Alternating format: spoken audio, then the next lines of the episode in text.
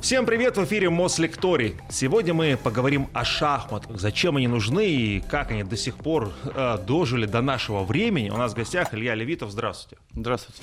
Э, ну вот мы за рамками эфира сказали, что под, конкретно про историю с вами шахмат общаться не будем. Вот, потому что да, кроме истории там богатая современность. Но все-таки вот э, в двух словах, по крайней мере, сколько эти шахматы существуют, вот как давно вот, они появились, первые, может быть, следы э, да. есть. Ну, я не то чтобы не готов говорить про историю шахмат, это такое любимое дело. Конечно, я просто не очень хорошо знаю, есть историки шахмат, которые занимаются вот скрупулезно, ищут эти индийские, персидские книги, выискивают, там же и рисунки есть, они пытаются по этим рисункам понять, как выглядели шахматы вот в шестом-седьмом веке нашей эры, когда они якобы появились. Но опять же, это все, как и все, что происходило в шестом-седьмом веке, скорее всего, овеяно какими-то легендами, мифами и, не, может быть, не совсем а, а, правда. Шахматы появились где-то вот на рубеже вот этих вот веков, скажем так. Они появились в Индии. Опять же, точно ли появились они в Индии, неизвестно, но это какой-то уже, как футбол появился в Англии, шахматы появились в Индии. Все, если нам сейчас скажут, что шахматы не появились в Индии, мы все равно будем говорить, что они э, появились в Индии, потому что уже миллион раз рассказывали, что вот 15-й чемпион мира Вишванатан Анант, он э, родом откуда же, оттуда же, откуда и шахматы, как бы. Поэтому он так хорошо играет. Поэтому они кочевали вот где-то вот в этом регионе, в Индию, потом они попали в Персию, потом они перешли где-то уже ближе к средним векам, где-то там 14-15 век они перешли в Европу, откуда вот в 16-17 веке уже до нас дошли какие-то более-менее понятные источники, скажем так, игры в шахматы. Да? То есть уже это писали люди, книги о шахматах, которыми, именами которых названы современные дебюты. Вот испанский, э, например, испанец Руй Лопес – который написал один из первых учебников шахматы, вообще такой первый был пропагандист этого дела, им до сих пор его именем в, английском а, в английском языке называется «Испанская партия», самая самый популярный дебют. Это что, Е2, Е4? Е7, Е5. А, да. Е7, Е5? Да, да, да, да. А Е2, Е4 это что? Это первый ход. А, это первый ход. Это первый ход, да. А он всегда такой? Нет, нет. Шахматы вообще очень дело свободное. Вы можете делать любой первый ход. Если вы играете белый, можете делать любой, любой легальный первый ход. Но, но чаще все-таки есть какие-то популярные да, вариации. Ну, чаще всего, да, конечно. Это ходы э, центральными пешками, потому что в шахматах очень важно захватывать центр. А, насколько э, вот игра устаканилась, если так можно сказать, и вот вы сказали про 16-17 век, когда уже появились э, книги, ну, условно современные, да, там, о защитах, о партиях, с тех времен, вот 16-17 века, что-то менялось или правила в уже... правилах? Да. Нет, в правилах уже ничего не менялось, может быть, были какие-то уточнения, связанные с появлением электронных, сперва обычных часов, вот этих двух Э, как называется, двухсторонних, ну, когда ну, да. мы нажимаем, да, когда идет ваше время, мое не идет. Э, какие-то уже были нюансы, скажем так, правил именно игры. Уже нет, уже, уже как ходят фигуры, и позиции сами уже не менялись, вот там, собственно, с 17 века. Что поддерживает такой невероятный интерес к игре, да, по крайней мере, на уровне профессионалов? Потому что взять, например, не знаю, футбол или там баскетбол – вот, и в них правила немного меняются, то есть добавляются какие-то а, моменты, пусть незначительно, но тем не менее. А здесь все настолько стабильно, вот, э, что так привлекает? Это многообразие. Может быть, какой-то я, может быть, углублюсь немного в мистику сейчас uh-huh. и в такую суть игры. Ведь шахматы... Почему происхождение шахмат так у меня вызывает столько вопросов? Я так не очень люблю об этом говорить. Мне кажется, что она вообще какого-то не совсем ну, как сказать, не впасть в идиотизм, но не совсем человеческого происхождения. Но слишком уж какие-то там гармонии такие вот, как бы моцартовского уровня такого. Знаете, вот как мы говорим про великих композиторов, великие писатели, ну, люди не от мира сего. Да, там, музыка Моцарта, ну, вот никто так не сочинял, как он. Да? И вот тут тоже какой-то вот, ну, слишком какие-то вот вещи, иногда ты вот тебе объясняют, когда топ-шахматисты, чемпионы мира, люди, которые всю жизнь в этом, вот когда тебе объясняют, и ты вдруг видишь вот эту гармонию, когда все фигуры как вот, вот гармонично взаимодействуют друг с другом и создают вот необходимое количество угроз и необходимую защиту для вот этой гармонии какой-то, когда она возникает, ну ты как-то думаешь, как это вот э, человек такую игру придумал, вот что ходит конь именно вот этой вот странной буквы «Г», Потому что если не брать коня, то все фигуры ходят очень разумно. Да, там пешка ходит вперед, например. Да, кстати. Король ходит вокруг себя, да. Ферзь ходит тоже вокруг себя, но по максимальным горизонталям, диагоналям. Ладья ходит, э, образуя прямой угол. Да, вот если представить себе доску, вот так вот она ходит. Слон ходит, разрезает этот угол пополам. Ну, все логично, все как-то очень гармонично. И вот есть эта одна фигура, которая всему этому процессу, да, ну, как вот с сборище мужчины появилась одна женщина, и как бы все меняется, да, ситуация меняется. И так и здесь конь появился, и, ситуа- и ситуация полностью изменилась. И вот этой своей нелогичностью и вот эти прыжки, отскоки коня очень часто решают судьбу а партий. Есть люди, которые умеют обращаться с конями, это тоже особое как бы искусство. Вот, э, вот эта вся гармония, вся логика, которая сложилась, она какого-то странного очень для меня происхождения. Ну, я тут не буду, поскольку у меня нет никакой информации на эту тему, то я могу сказать, что мне кажется, что как египетские пирамиды, я не верю, что построены людьми, так и шахматы, я не верю, что построены вот именно нами с вами. На, на, мы с вами это сделали. Это такой момент очень сложный, скажем так. Но вот эта гармония, она присутствует. И вот это влечение человека к гармонии, о котором говорили о древние греки, мне кажется, что на самом деле где-то на каком-то на уровне ДНК вот это влечет людей в шахматы. Потому что один раз сыграв какую-то более-менее приемлемую партию да, для себя, э, ты уже, ты все, ты заражен бациллой. Как говорил восьмой чемпион мира Михаил Таль, наш со, ну, соотечественник, как бы великий, великий чемпион, что вот идет человек по улице и кажется, что он здоров, а на самом деле он уже заражен бациллой шахмат. И она навсегда, от нее избавиться невозможно. А вот сказали про восьмого чемпиона мира, и я ловлю себя на мысли, что ну, где-то периодически в ну, там, в прессе, да, в интернете всплывает там восьмой, седьмой, девятый, десятый, да, да, да. но э, ни в одном другом виде спорта, как да, по мне, нет, вот да. нету там чемпион, третий чемпион мира по легкой атлетике. Есть не, там условно Усейн Болт. Это, наш, да. это наш канон, это наш, э, наш пантеон. А сколько их было? Так мало, что их помнят. Ну вот представьте, что первый матч на первенстве мира состоялся, официальный, который был признан всеми, состоялся в 1886 году. Угу. Ну... Еще при царе батюшке, да? Сейчас у нас на дворе 2023. Да? Вот за этот, сейчас, ну там, я сейчас быстро не сосчитаю, там условно 150, 150 ну, возьмем так, да? У нас было 17 чемпионов мира. 17 человек за 150 лет. Ну, не так, чтобы много. Ну, так мягко сказать, да, да? Ну, так мягко сказать. То есть были как бы длинные правления очень у нас были такого царского масштаба. То есть Гарри Каспаров, 13 чемпион мира, 15 лет. Анатолий Карпов, 12 чемпион мира, 10 лет. Ласкер, 27 лет был чемпионом мира. То есть у нас, как правило, такие вот, ну, много чемпионов мира, которые долго правили и вот были на тот момент сильнейшими шахматистами мира. И эти люди, они сильно отличаются от всех других. А с чем вот э, лично вы связываете, что так долго человек находится на пьедестале, и никто сбросить его не может? И когда происходит вот этот процесс э, падения короля? И почему? Есть особо одаренные люди. Ну, есть особо одаренные. Не, ну есть особо одаренные люди в любой сфере, но... Ну, вот и в шахматах тоже. Но так долго э, ну, ну, не Ну, есть особо-особо одаренные люди, хорошо. Я не знаю, но талант совершенно другого уровня. В шахматах нужно очень много, чтобы долго и успешно выступать. То есть это, это так кажется, что ну а что шахматы? Как? Ну вот легкая атлетика, марафон, например. Думаю, 42 километра, чувак там бежит со скоростью 3 минуты на километр. Вот это нужно как бы это. А в шахматах, ну, вот кажется, что сел, ну, что там, как если умеешь, то... Ну, сядьте там, 7-часовую партию, вот, например, с полным напряжением. Сыграйте, отдохните 18 часов и еще раз. А потом еще раз. А потом еще раз. Я на вас посмотрю через 5 дней. Скорее всего, вас будем уже выносить. Сами вы уже ходить не сможете. Это дикое напряжение. Причем это напряжение гиподинамического характера. Ты дико напряжен, при этом не двигаешься. И этот процесс связан с огромными затратами нервной системы, энергетическими затратами. Это переживание постоянное. Куда я? Что я делаю? Уже похуже получил. Только что был нормальный. Как можно так играть? Ну, это вот это свойственно всем шахматистам.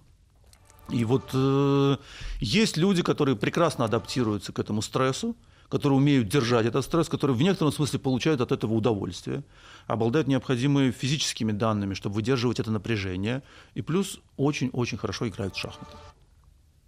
А вот а, все-таки, да, возвращаясь к таким а, продолжительным а, а главенствиям, да, в, э, да, в шахматах, это за счет, получается, люди за счет опыта, при том, что вы до этого сказали, что это гениальные люди. То есть гениальный он же может быть там и там, 16 лет, но все-таки за человеком опыт, что важнее в шахматах? Опыт, без сомнения, очень важен. Без сомнения важен. Потому что ты, ну, без опыта ты не, ты не можешь играть на, на самом деле на очень высоком уровне. То есть ты, ты приходишь туда и начинаешь приобретать вот этот опыт. Кто-то учится быстрее, кто-то медленнее. Но, конечно, опыт нужен. Ну, у них особое, вот у чемпионов мира особое какое-то вот, ну, чувство. Чувство вот этого процесса. Потому что в шахматах талант, как в любом деле, конечно, очень важен. Очень важен талант. Может быть гигантская работоспособность по 20 часов в день. Ну, вот есть такой замечательный американский шахматист Сэм Шенкланд. Ну, он где-то 35-й, 40 в мире. Ну, работяга каких мало. И видно, что работает. И он и говорит, что я работаю по 12-14 по часов в день. А вот 35-й, 40 ну, нет таланта. А что вот э, значит я, я работаю? Он просто играет партию за партией? Нет, нет, нет. Что такое нет, я нет, работаю? Работа, э, работа над шахматами – это в основном у топ-шахматистов, у людей, которые профессионально занимаются шахматами, работа над дебютом. Потому что все, что происходит после дебюта, человек в целом знает, что делать. У него почти редко удается исполнить все это, потому что очень много факторов влияет. Время тикает, э, соперник ставит себе какие-то проблемы, ты их решаешь. Но в целом, то есть тренируют э, тактику в некотором смысле, видеть, что происходит. Да, если так вкратце сказать, что партия разделена на две большие составляющие. Да, это стратегическое мышление и тактическое. Стратегическое мышление, куда вообще, что я делаю? Вообще, что я делаю Иду в этой за королем. А? Иду за королем. Ну, а или нет, или, или обороняю своего короля, или заманиваю что-то, или пытаюсь слабости создать в лагере противника. Он же тоже умеет играть. Так просто ты за королем не придешь. То есть это же все нужно продумывать как, стратегически, что ты делаешь, какая у тебя идея вообще. Их может быть много, в какие-то моменты э, они меняются во время партии, да, в зависимости от развития событий. Это стратегическая часть, есть тактическая часть. Не зевнуть коня, ну, просто, как бы, чтобы все складывалось. То есть шахмат это сочетание некой математики, такой я сюда, он сюда, я сюда, так, а если я сюда, а он сюда, а, а если я сюда, а он сюда, тогда так. Вот это все бесконечными такими как накручивается, да, вот эти варианты в голове шахматиста. Но при этом ты должен еще и варианты могут складываться, но позиция в конце может получаться тебе, которая не нужна. И вот все, вот сочетать это все, это дар. А насколько вот вы говорите вот так вот ходов вперед может а, профессионал? Зависит от позиции. Есть позиции, где и на три хода не посчитаешь. Есть позиции задокументированно на пресс-конференции человек говорил там на 18-20 ходов вперед. Ну, когда такое уже, когда мало фигур на доске и много единственных ходов, ответов, да, ты, ты их просчитываешь, это... Нет, в голове-то посчитать просто что угодно можно хоть на 150 ходов. То есть это не, не проблема, ты позицию же видишь. Ты видишь позицию. Ну, э, э, это вам не проблема, я так просто пытаюсь не, понять. Мне это проблема, а. к, к счастью или к сожалению. А для шахматиста топ-уровня играть слепую – это не проблема просто не проблема. Ему не важно играть на доске или вслепую, он примерно Вот эти истории из э, фильмов, которые я видел, когда закрытыми глазами они проигрывают партию да. виртуальную, это все да. правда, это не вымысел? Да, да, конечно. Есть, есть, есть знаменитая история, как Алехин давал четвертый чемпион мира Александр Алехин, первый наш, наш чемпион мира э, российский, советский.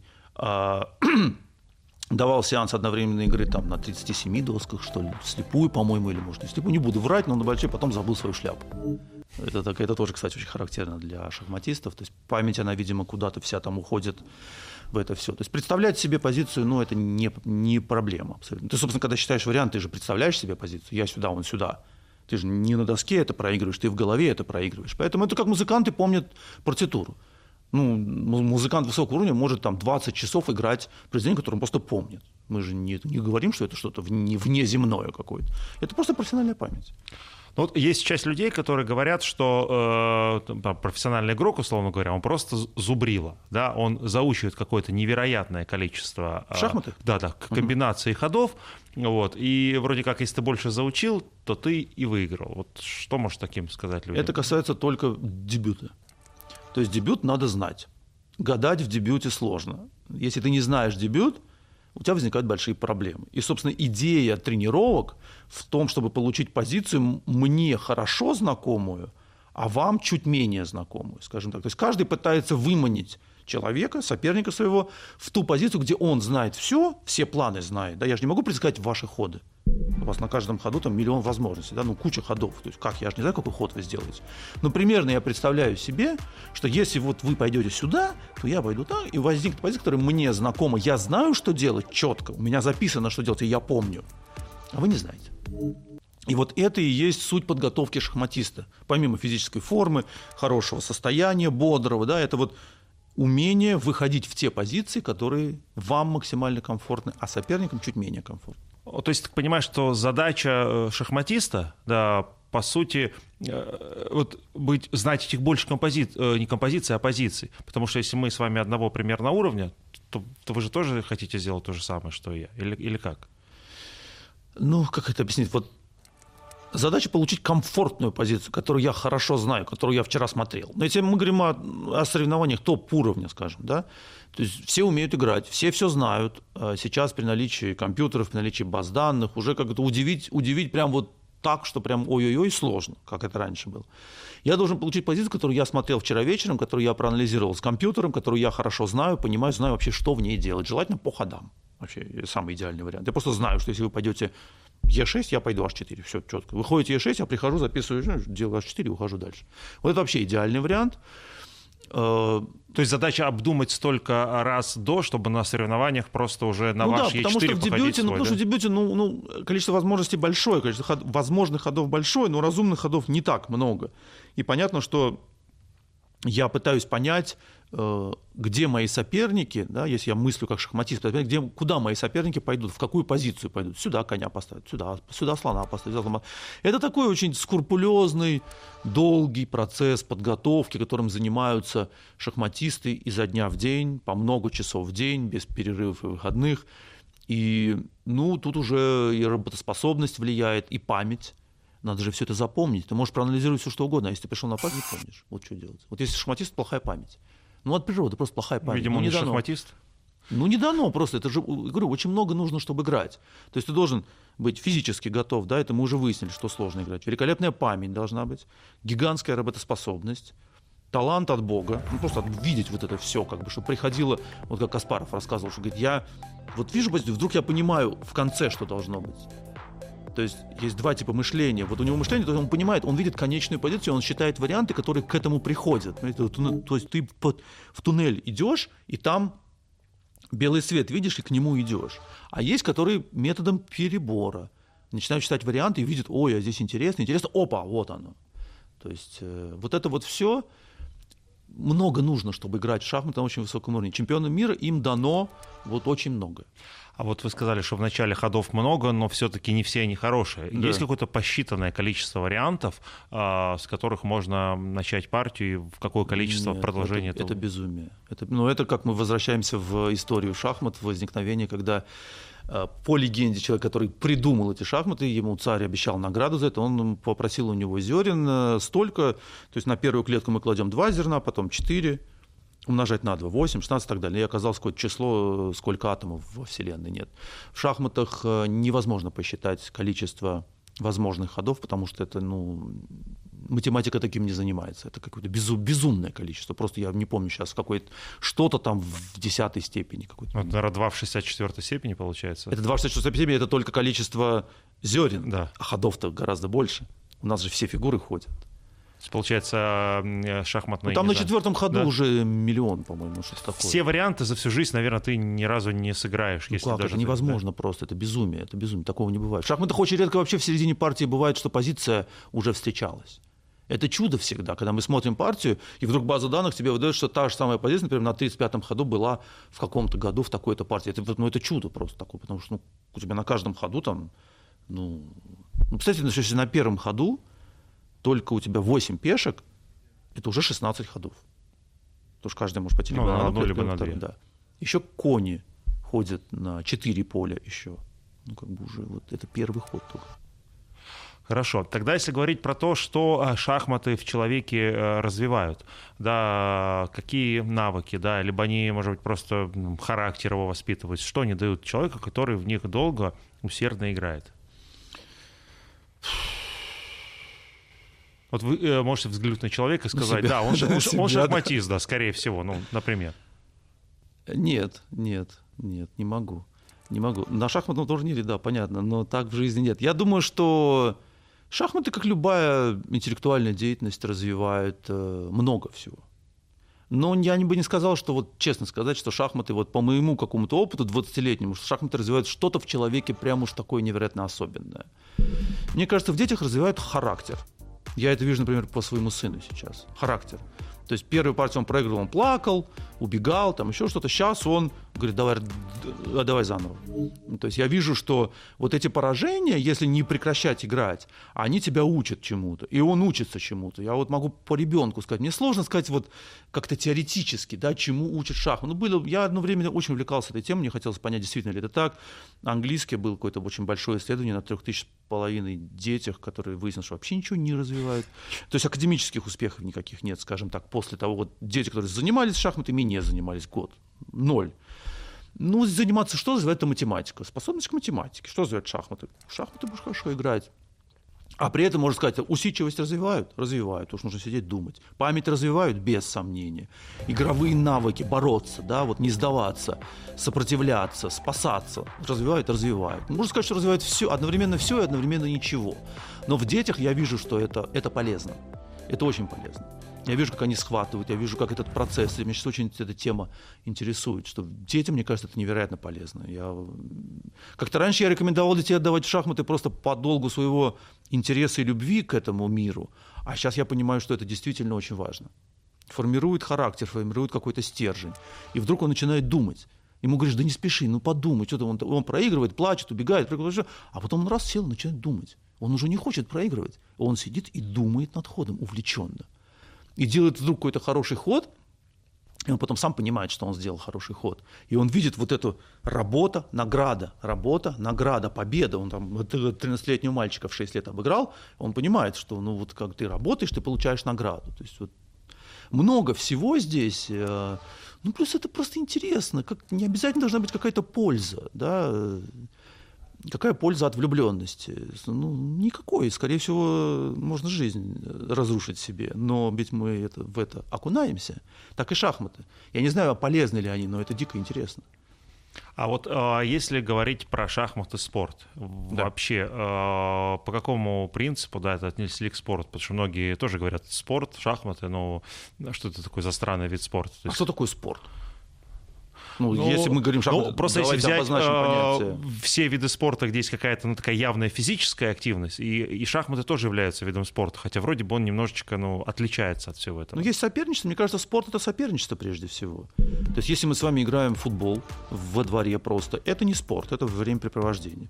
Если мы с вами поехали на, в составе команды, поехали на первенство города, это спорт. Да, правильно? Да. Потому что это соревнование. Есть, есть противник официальный, есть судья, есть табло, есть таблица, есть э, выходящие места на первенство района, приз кубок, лучшему бомбардиру и, и так далее, и так далее. Атрибуты спортивного соревнования. В этом смысле шахматы такой же спорт, как и любой другой. А метание из дротика это что? Ну вот эти вот. Э, дартс. Дартс. Это что, спорт? Ну, так можно сказать, что это тоже не спорт. Что они там стоят, метают, как бы, а я ход делаю. Ну, в чем, в чем разница? Мне кажется, спорт это, это соревнование. Это когда есть такой же человек, который тоже хочет забрать приз ну, там, 100 рублей приз соревнования. Ну, кто хочет, вы или я, вот давайте, вот сыграем. Можем в футбол сыграть, можем в волейбол, можем в нарды сыграть, это тоже спорт. Если, если говорить о физической активности, ну, тогда да, тогда шахматы немножко в стороне. Здесь, здесь мы соревнуемся, кто лучше в шахматы, кто как бы у кого там лучше варит. Ну, высидеть э, 7-часовой матч, это тоже такая физическая Партия, нагрузка, да. как вы говорите, да? Ну да, шахматисты играют так. Про футбол вы сказали, вот э, такая у меня аналогия в голове всплывает. Э, есть стиль у разных футболистов, да, мы понимаем, что, например, там, Месси так может э, да, пойти, да. кто-то пенальти бьет, например, в основном так. Вот по э, рукам, скажем так, по движению фигур э, можно понять, кто перед тобой, какие-то вот знаменитые, да, шахматисты, чемпион мира. По стилю игры? Да, по стилю игры. Конечно. Или, или, конечно. А чем они отличаются? А, они отличаются подходом к игре в шахматы.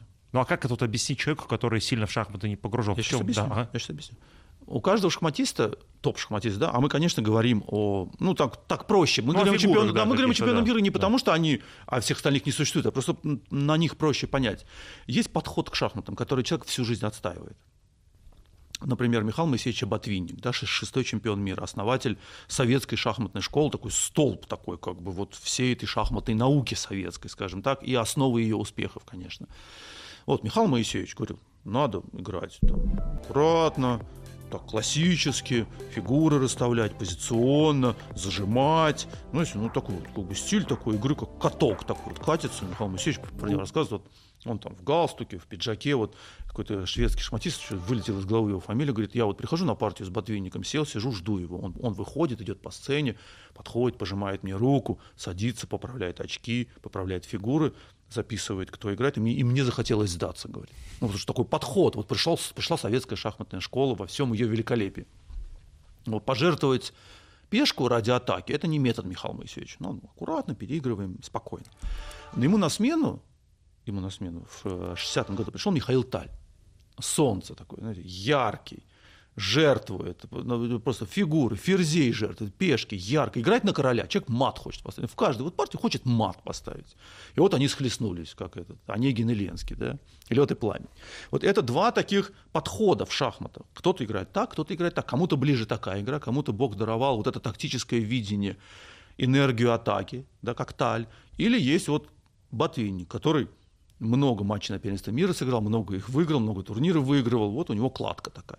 И дальше как-то вот в истории шахмат это все, и перед этим это так было, Алехин играл с Капабланкой, Капабланка это тоже очень аккуратная игра, такая стратегическая, да, вот я рассказывал о двух типах uh-huh. борьбы в шахматах, да, что нужно одновременно держать два направления в голове, стратегическое и тактическое. Да, вот стратегическое Капабланка больше, тактическое Алехин. Да. Карпов, Каспаров. Карпов очень аккуратно играл, переигрывал на нюансах, на понимании позиций, без фейерверков. И Каспаров, который жертвы, длинный расчет вариантов, невероятные комбинации. И вот все время в шахматах происходит это столкновение. Понимаете? И мы каждого чемпиона мира определяем как, как принадлежащего либо к одной, либо к другой, либо, либо универсальный шахматист вот там Владимир Крамник, 14 чемпион мира, да, наш, наш последний российский чемпион мира. Вот он универсал, может и так сыграть, и так сыграть, и так сыграть. И в разные этапы карьеры играл и так, и так.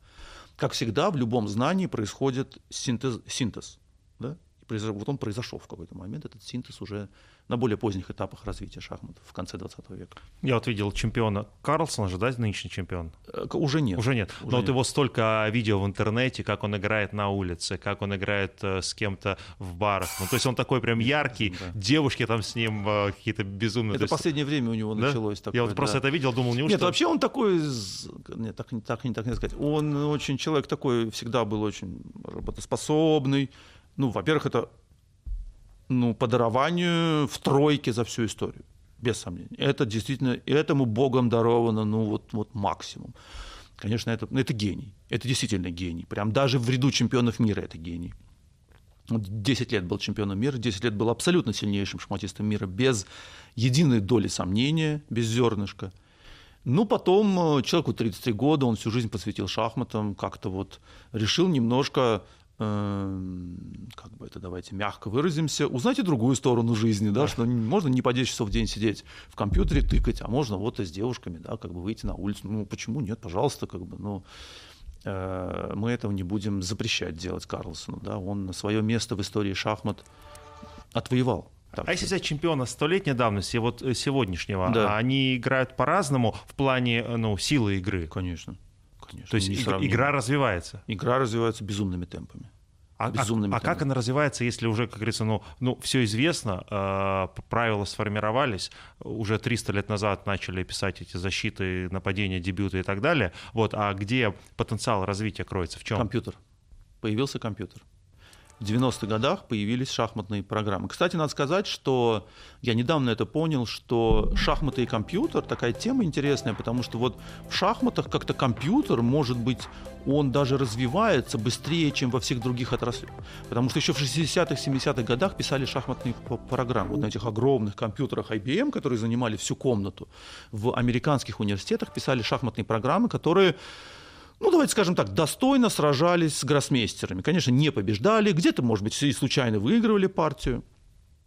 До, до, но до 90-х годов не было возможности у шахматиста использовать компьютер. То есть ты сидел и своей головой думал над позицией, что там происходит, как происходит. Ночами сидишь там, о, а может Е6 тут пойти. И бежишь смотреть за доску. Варианты начинаешь руками. Потом появились компьютерные программы. Уже с 1992 года начали использовать самые простые шахматные компьютерные программы. Начали появляться базы данных. То есть база данных партий, оцифровывать партии. Сейчас у нас любая партия, сыгранная в истории шахмат, доступна тебе по нажатию одной, одной клавиши. То есть ты можешь посмотреть, как трактовали ту или иную позицию шахматисты раньше, какие идеи уже были испробованы. А потом начинается такое развитие вот, э, ну, безумными темпами, безумными темпами началось развитие. В 97 году Каспаров уже проигрывает матч Деблю, хотя мне кажется, что на тот момент он играл еще сильнее. Но уже тогда стало понятно, что очень сложно играть, он не ошибается. Ну, смотрите, вот ты играешь, а он не ошибается. Человек-то ошибается, ты на человека давишь, у него время, у него тоже, он нервничает, бах, и ошибка, и ты ее видишь. Ошибка а, это вы имеете в виду, когда он ну, отдает фигуру как-то, да? Ну, э, отдает фигуру, это совсем такой пример. Ну да, пешку зевает, или позицию зевает, или какой-то ход, которым ты получаешь большой перевес. То есть разные есть виды зевков, да. И вот уже в 2006 году вот мой товарищ, 14-й чемпион мира Владимир Крамник, играл матч с программой Фриц, проиграл его, и стало понятно, что все что это конец, что человек не может играть с компьютером, просто не может, он просто у него выиграет каждую партию, ну, условно. А в чем принцип работы компьютера? Это же не интеллект, это же просто, я как понимаю, перебор, Сейчас уже перебор интеллект. вариантов. Или Сейчас нет? уже интеллект. Раньше это был просто перебор вариантов на какой-то безумной э, глубине. Они становились, мощности становились все больше и больше, процессоры становились все сильнее и сильнее, компьютер все дальше и дальше мог просчитывать, и плюс лучше понимал позицию. Ну хорошо, прочитал ты вариант. Еще раз, вот так же как с человеком, ты прочитал варианты, да? Возникла позиция какая-то, ее же нужно оценить. Хорошая она или плохая? А что толку, что ты посчитал варианты и, и привел себя в безнадежную позицию?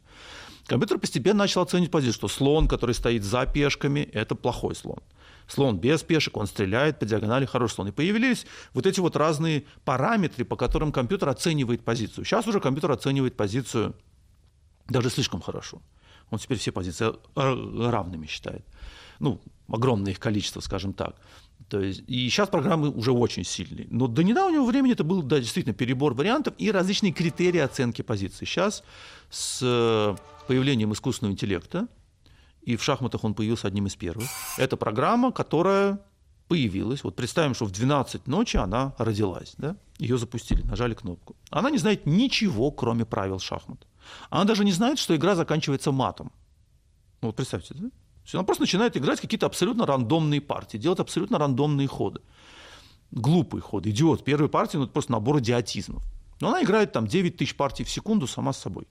Да, это надо как-то уложить да. в голове, да. Но не, да, это, это надо просто, можно просто понять, да, что она играет там миллионы партий, миллиарды партий, сотни миллиардов партий. И учится играть. Она понимает, что да, вот, ага, это мат, партия закончилась. Ого, я поставила мат. Значит, значит если я поставлю мат, я, я победила и так далее, и так далее, и так далее. Далее. и через сутки эта программа играла в силу хорошего гроссмейстера.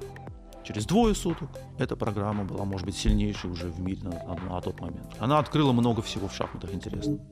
И это уже AI, потому что это не просчет вариантов. Там другая вообще система игры. Сейчас не буду в это углубляться, это уже такие специализированные вещи, но это не просчет вариантов. Это реально уже такие как бы она, по сути, там каждую позицию проигрывает до конца за сотую долю сотой секунды и пытается понять итоговый результат.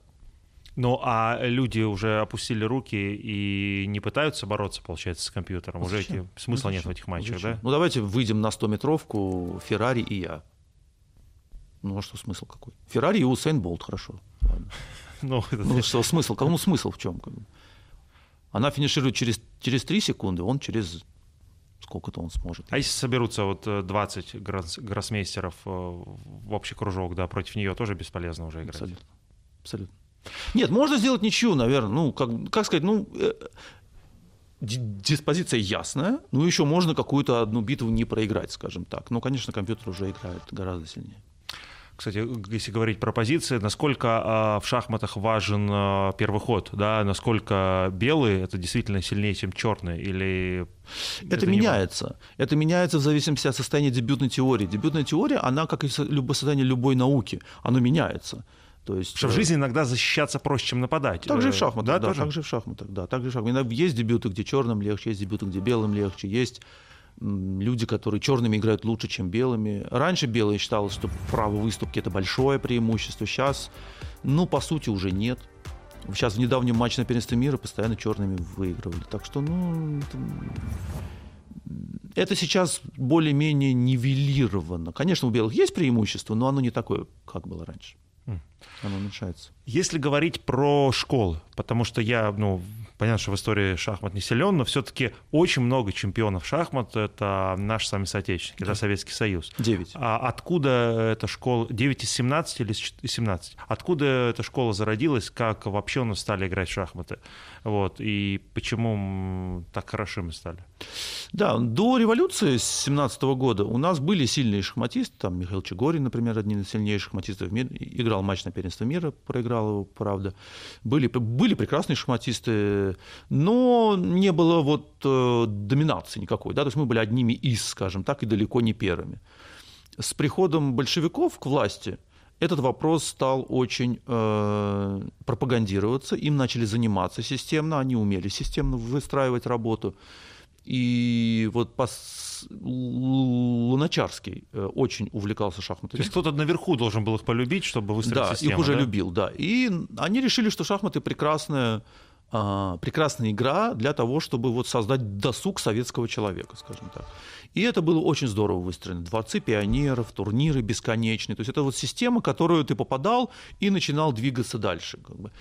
И ну, действительно была россыпь просто талантов по стране, которые, из которых собирали, воспитывали, пестовали, были школы, а, были соревнования, выезды за границу, участие в турнирах. И уже мне кажется, что к 50-м годам, скажем так, мы уже были вот первыми а потом это стало просто ну, какая-то жуткая доминация, как у африканцев в беге, ну, вот условно. То есть там белый человек вдруг занял там десятое место. Вау, ничего себе, гений какой-то. То есть вот так же. Ни в одном другом виде спорта, мне кажется, что, может, американцы в баскетболе еще в какой-то момент, да, вот в 90-й год тоже там приезжали на Олимпиады с, с улыбочками, всех обыгрывали. Ну, вот так же. То есть э, все чемпионы мира были наши, вот только единственный Фишер там затесался одиночка инопланетянин, который обыграл Спасского да, в 1972 году в Рейкявике. Но все, что было до этого, все, что после этого, это все советский чемпион мира. Сказали про Фишера и Спасского. Э, фильм недавно я смотрел по этому поводу. И «Ход королевы» был очень популярный сериал. И там показывали какую-то ну, невероятную ну, поклонение шахматистам в Советском Союзе. Да. Я этого не застал. Вот. Это действительно так было или это все гипербола? Нет, нет, нет. Это были герои. Это были герои не уровня Гагарина, конечно, но можно посмотреть на YouTube, есть ролики, как Анатолия Карпова, 12-го чемпиона мира, одного из величайших шахматистов в истории нашего соотечественника. Его встречают в аэропорту после матча в далеком Багио, как тогда говорили в 1978 году, вот это знаменитое противостояние с Виктором а, Корчным, который он на соплях выиграл, скажем так, но выиграл. Им встречают как, как национального героя. Матчи Карпова с Каспаровым в колонном зале Дома Союзов. Это тысячи людей на площади перед, встречают, когда они приезжают. То есть это, это внимание всей страны к шахматам. Да, шахматы были частью советской жизни и немаловажной частью. А если говорить про школы, то где они еще традиционно сильны? Нигде. Нигде. Есть советская шахматная школа, да, то есть это как учили шахматам в России. А дальше отдельные тренера в отдельных странах учили людей. Очень, очень, очень в Америке хорошо шахматы развиты. Сейчас безумно талантливое инди... поколение индусов. То есть идет пять человек, которые могут войти в мировую десятку. Среди них нет явно выраженного одного, который может стать чемпионом мира. Но там прямо вот поток такой идет, безумно популярные шахматы в Индии. И вдруг вот там был Анант, Вишванатан Анант, 15-й чемпион мира, один из самых талантливых э, шахматистов в истории шахмат, ну, потрясающий шахматист, действительно потрясающий. И, ну, вот за ним, казалось, никого нет. И вдруг взошли какие-то семена. Вот как это происходит, ну, говорят, там помогает государство, у нас тоже государство помогает. Но это какой-то процесс полу тоже мистический. Вот вдруг... Помогал, доску подарил.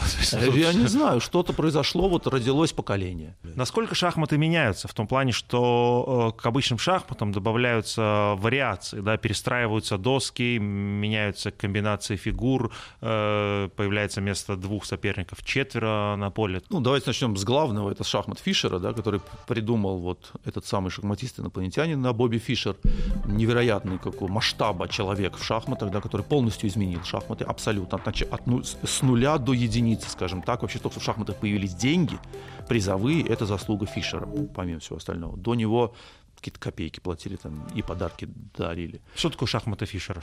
Шахматы Фишера – это вот если представить себе доску, пешки остаются на своих местах, а положение фигур на последнем ряду, белых и черных, оно меняется. Есть 960 вариантов. Король может оказаться в углу, ферзь в углу, слоны там, и, так далее. То есть ту позицию, которую мы знаем, да, ладьи, кони, слоны, ферзь и король, это одна из 960 позиций, которая встречается в шахматах Фишера. Для чего это сделано?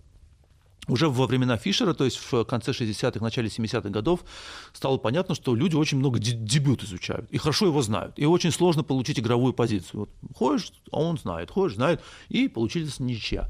И начали придумывать способы, как преодолеть эту ничейную болезнь, хотя ей столько же, сколько существует шахмат, еще Капабланка об этом говорил в 20, 100 лет назад.